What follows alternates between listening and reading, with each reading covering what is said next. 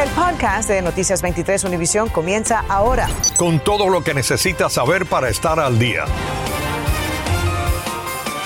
¿Qué ha ocurrido con el hombre que ayer aquí en el Aeropuerto Internacional de Miami salió de un vuelo de American Airlines abriendo la ventanilla de emergencia rumbo al ala de un avión de American? Les cuento a continuación. Después de cuatro años arrestan a un hombre acusado de prenderle fuego a su novia en Hialeah. Una familia del sur de la Florida le hace una súplica desesperada a un chofer que se dio a la fuga después de atropellar a un ser querido. Entra en vigencia el aumento del salario mínimo en Florida. ¿Será suficiente? ¿Va a sentir su bolsillo el impacto? Más adelante, las respuestas. Tenemos que tenemos personas de tercera edad que no tienen suficiente, no hay suficiente vivienda. Isis García Martínez nos dice por qué los votantes de Jayalía deben elegirla como alcaldesa. De ser electa sería la primera mujer que llega al puesto y le preguntamos qué haría diferente a la edil actual. ¿Qué tal? ¿Cómo están? Buenas tardes. Les saludamos a Ambrosio Hernández. Y Jenny Padura, gracias por acompañarnos. Seguramente ya ha visto las imágenes. Un pasajero que viajaba de Colombia a Miami, al aterrizar aquí en el Aeropuerto Internacional de Miami, abrió la puerta de emergencia y se subió arriba encima del ala del avión. Así es, esto disparó las alarmas de las autoridades que detuvieron al hombre. Mario Vallejo se nos une ahora en vivo para contarnos por qué lo hizo. Mario, ¿qué se sabe? Buenas tardes. Gracias y muy buenas tardes. Lo que se sabe hasta este momento es que la policía, 23 horas y media después de que esto ocurrió, aún no ha presentado cargo contra el pasajero, quien a esta hora continúa ingresado en el hospital Jackson Memorial después que fuera llevado hasta allí por la policía del condado de Miami-Dade con la presión muy alta. Un hombre fue detenido alrededor de las 7 y 30 de la noche de este miércoles después que abrió la salida de emergencia de un avión de American que llegó a Miami procedente de Cali, Colombia. En el video tomado desde la pista se ve al hombre caminando sobre el ala de la aeronave. Ahora mismo existe mucho temor entre quienes piensan que esto también pudiera ocurrir en el aire. La aeronave tiene presión interior y esa presión interior de cabina no deja que la que la puerta de emergencia se abra. En este caso, las autoridades enseguida abordaron al hombre para detenerlo. Este le explicó a la policía que se sintió muy mal de salud después del aterrizaje y fue trasladado al hospital Jackson con presión arterial alta. Para mí, opinión personal mía, sabía lo que estaba haciendo. Conoce bien el movimiento de la puerta de emergencia. No es tan fácil como se dice de que uno tira de arriba y tira de abajo y sale la puerta. Aunque no es la primera vez que ocurre un incidente similar, las motivaciones sí han sido muy distintas. Está el caso de una mujer que hizo lo mismo y salió a sentarse en el borde del ala. Cuando se le pidió explicaciones, expresó que hacía mucho calor y necesitaba salir a refrescarse. Otro hecho similar fue reportado también en Asia cuando alguien se cansó de esperar en la pista y abrió la puerta de emergencia y se deslizó por la escalera inflable. Sin embargo, el caso de anoche fue diferente. Aunque no debió hacerlo, el hombre se sintió mal y tomó una decisión incorrecta. Hasta el momento la policía no ha negado ni confirmado que vaya a presentar cargos en contra del pasajero. Lo que eh, sí la compañía American Airlines pudiera presentar es una demanda porque salir por la ventanilla eh, de emergencia de un avión, eso le cuesta dinero a la compañía porque no es solamente volverla a poner y cerrarla. Hay que llamar a todo un equipo técnico que garantice que está puesta eh, de forma de que no vaya a dañar la seguridad de los pasajeros. Por mi parte es todo. Regreso con más de Noticias 23, Univisión. Muchas gracias, Mario. Siguiendo con más, esta tarde está en la cárcel sin derecho a fianza Noel Grullón por acusaciones de rociar a su novia con gasolina y prenderle fuego en el sureste de Jayalía. Esto ocurrió en julio del 2017.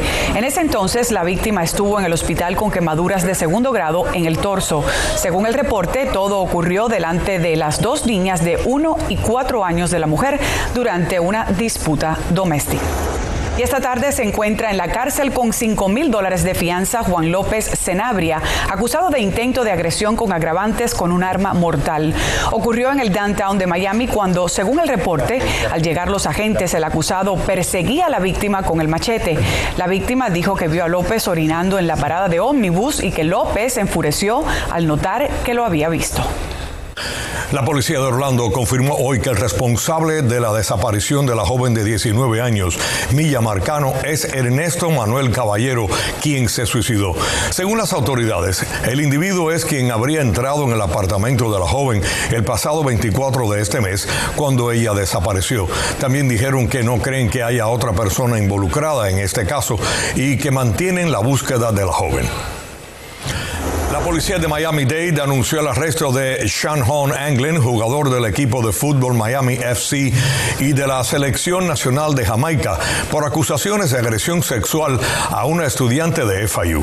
A Anglin, de 20 años, lo arrestaron ayer. El presunto hecho ocurrió el martes dentro de un salón de clases de la universidad.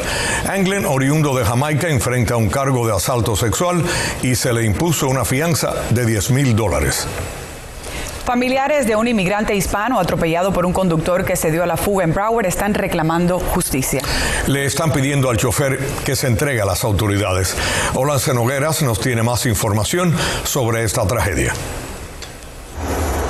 Hermanos y otros familiares de José Antonio Juárez Vargas pidieron hoy durante una conferencia de prensa en la sede de la oficina del alguacil de Broward la ayuda de la comunidad y de las autoridades para dar con el conductor de un todoterreno Range Rover Sport blanco o plateado que lo atropelló y se dio a la fuga. Que se, que se presente o lo que sea para que estar un poco más tranquilos porque él no puede andar así como si nada hubiera pasado y, y, y nosotros pues pas, pasando esta situación. Juárez de 45 años fue atropellado el pasado 15 de septiembre alrededor de las 7 y 26 de la tarde cerca del bloque del 1800 y South State Road 7, un área no incorporada del centro de Broward, aledaño a Fort Lauderdale. El peatón estaba intentando cruzar los carriles que van en dirección sur eh, cerca de State Road 7 cuando fue impactado por el conductor de un vehículo que luego abandonó la escena. Gracias a Dios que, que hay, hay, buenos samaritanos, las personas de, de, de, enfrente salieron a auxiliarlo, porque si no haya sido así, otro carro haya venido atrás de él y lo haya pasado por encima, no sé, cualquier, o puede haber pasado X cosa al, al mi hermano estar en el, en el piso, inconsciente. Juárez está recluido en el hospital Broward General, donde se recupera de intervenciones quirúrgicas en una mano y una rodilla y convalece por fracturas óseas y heridas producto del impacto.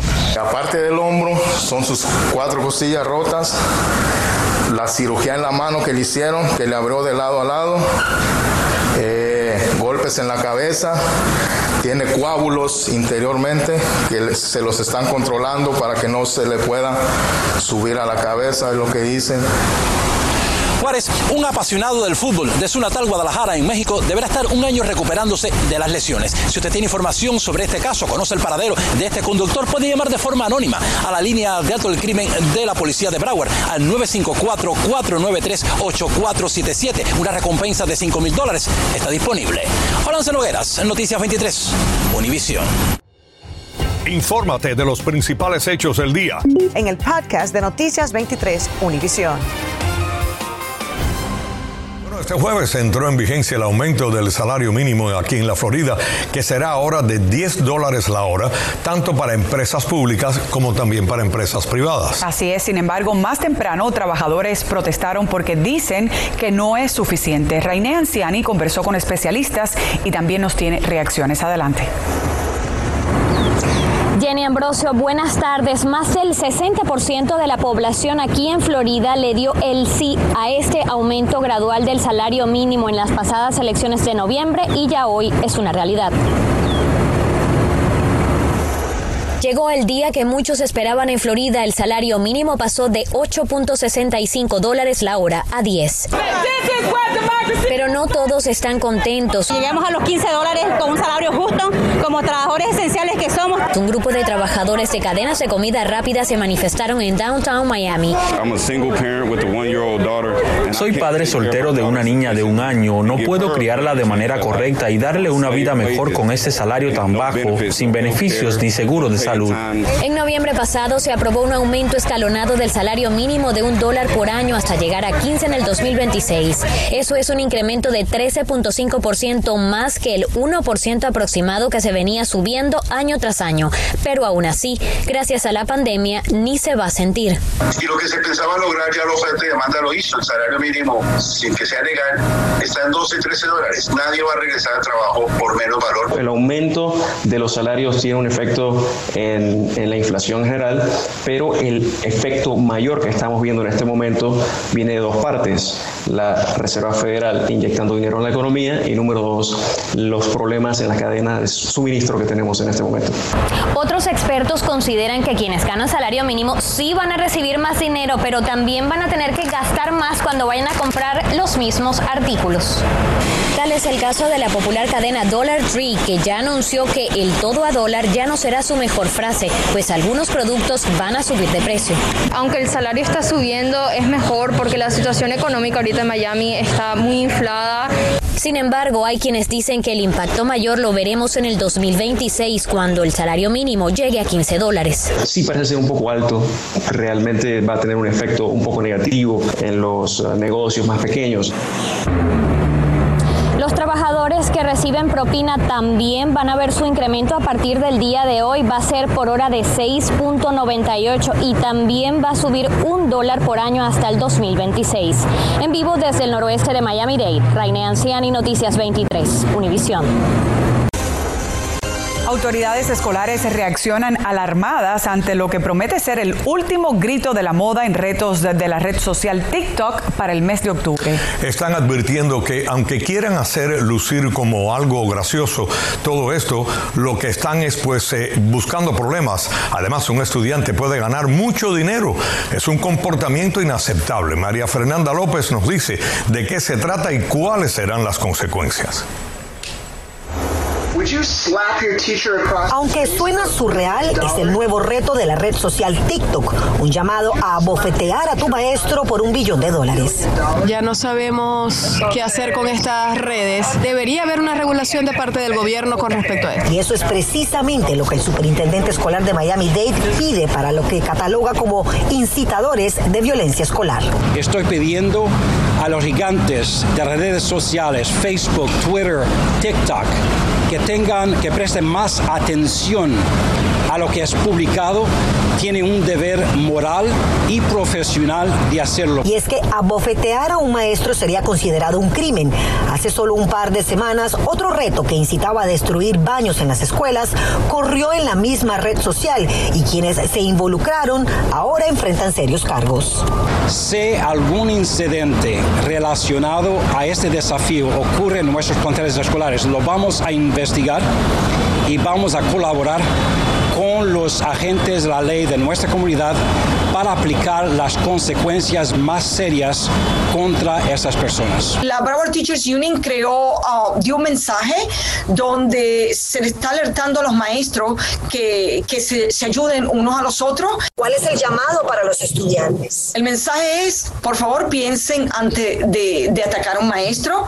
Acuérdense que los maestros han estado por ustedes en los colegios, en los salones de clase, los maestros hacen todo para proteger a nuestros estudiantes. ¿Cuál es el llamado para los padres que nos están viendo? Yo como maestra quiero decir a los padres que tenemos que enseñarle a nuestros hijos a tener buen juicio. La responsabilidad sigue siendo de los padres. Muchos padres dele delegan la responsabilidad de sus hijos, del cuidado y de la atención de sus hijos a otras entidades como las redes sociales. Y las autoridades recuerdan que ese criminal quedará por el resto de sus vidas con una huella que los perseguirá para siempre.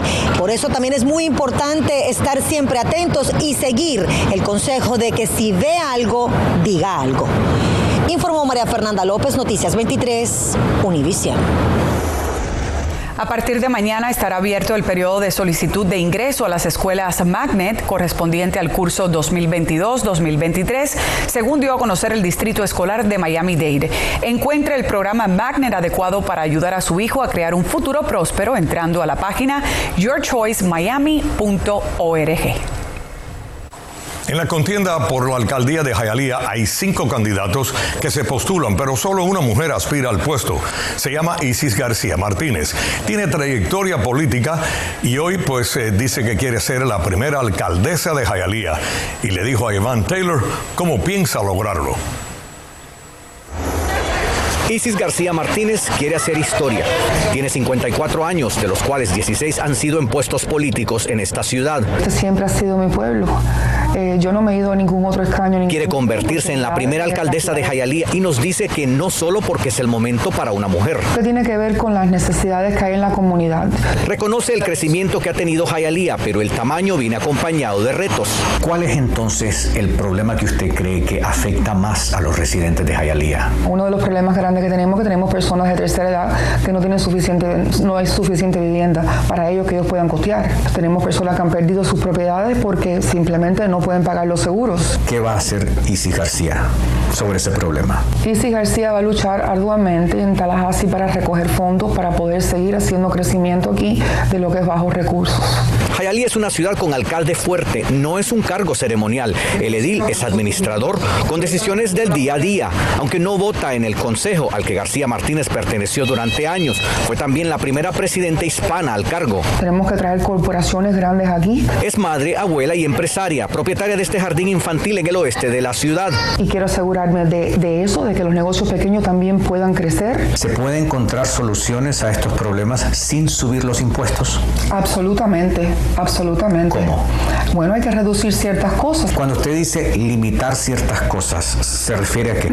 Bueno, en los presupuestos, es decir, vamos a guardar esta cantidad y para el próximo año vamos a guardar esta otra para poder hacer este proyecto. García y otros candidatos reconocen que los jóvenes se van de Jayalía. ¿Qué haría usted distinto al alcalde Hernández? Los parques han funcionado a través de los años, las piscinas han trabajado, pero quisiera llevarlo a otro nivel. Hay que hacer cosas para que los muchachos se queden aquí. Pero ahora dice que su labor inmediata es seguir llevando su mensaje a los votantes. Hay tres candidatos más que se postulan a este puesto, por lo que consideran poco probable que haya un ganador el próximo 2 de noviembre. De hecho, ya está pautado el 16 de noviembre como una fecha para una segunda vuelta. Pronto les presentaremos a los otros tres que se postulan. Desde Jayalía, les informó Iván Taylor, Noticias 23, Univisión. A ver qué sucede en la ciudad que progresa. Bueno, Cuba aprobó las primeras 35 micros, pequeñas y medianas empresas como parte de su llamado perfeccionamiento del modelo económico. Diez de estas nuevas empresas ya han realizado previamente operaciones de exportación. Estas empresas no se permitirán en los sectores considerados estratégicos para el Estado cubano como salud, telecomunicaciones, energía, defensa, prensa y otros rubros vetados para los trabajadores autónomos en la isla. Recordemos que esta sería la primera iniciativa que permite que entidades del gobierno pasen a manos privadas. Bienvenidos a la información deportiva. Hoy los Miami Marlins jugarán el último partido ante los Mets de esta ya agonizante temporada y lo harán con el novato Edward Cabrera en la lomita. El desafío es a las 7 de la tarde y para el diestro dominicano será la última oportunidad de esta contienda de anotarse su primera victoria en las mayores. Ayer los peces vinieron de abajo y le sacaron el juego del congelador a los Mets en la octava entrada con doblete de Alex Jackson que nos acercó por una y sencillo de Miguelito Rojas que nos dio una ventaja mínima que el relevo mantuvo para asegurar el triunfo. La derrota de ayer frente al Atlanta United en el Mercedes-Benz Stadium de Atlanta nos hizo descender un escalón y ahora estamos en el décimo lugar de la tabla de posiciones de la Conferencia del Este. Fue un partido en el que de nuevo un error tonto de la defensa, en este caso González Pires, quien cometió una absurda mano dentro del área, provocó el penalti que nos costó el juego. Con ocho encuentros por jugar en la contienda y casi en la frontera de la postemporada, las posibilidades de entrar en los playoffs están al alcance de la mano. Eso sí, de aquí en adelante no se puede volver a patinar. Ernesto Clavelo, Deportes 23. Coles retiró del mercado las sillas Sonoma antigravedad grandes porque pueden romperse o colapsar cuando se aplica peso y representar una caída para la persona que la usa. Coles recibió 18 reportes de esas sillas rotas, incluyendo dos reportes de lesiones menores. Se recomienda a quienes tengan esas sillas que las devuelvan a Coles para un reembolso y si no tiene recibo, le darán un crédito en la tienda. Acabas de escuchar el podcast de Noticias 23 Univisión. Puedes descubrir lo mejor de los podcasts de Univisión en la aplicación de Euforia o en univision.com diagonal podcasts.